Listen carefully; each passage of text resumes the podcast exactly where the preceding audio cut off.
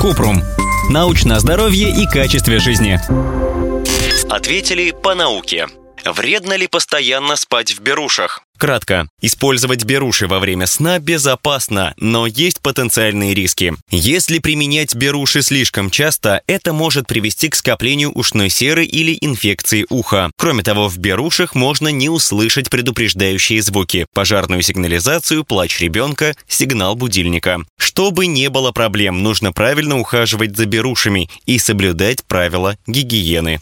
Подробно. Беруши должны заметно заглушать окружающие шумы, которые могут нарушить естественный режим сна, но при этом быть удобными. В одном небольшом исследовании на пациентах отделения интенсивной терапии выяснили, что беруши вместе с масками для глаз могут улучшить качество сна. Однако нужны дополнительные исследования, чтобы это подтвердить. Если пользоваться берушами постоянно, в ушах порой скапливается сера. От этого бывают головокружение, шум и зуд в ушах, проблемы со слухом. Кроме того, через беруши в слуховой проход могут попасть бактерии и привести к развитию инфекции уха.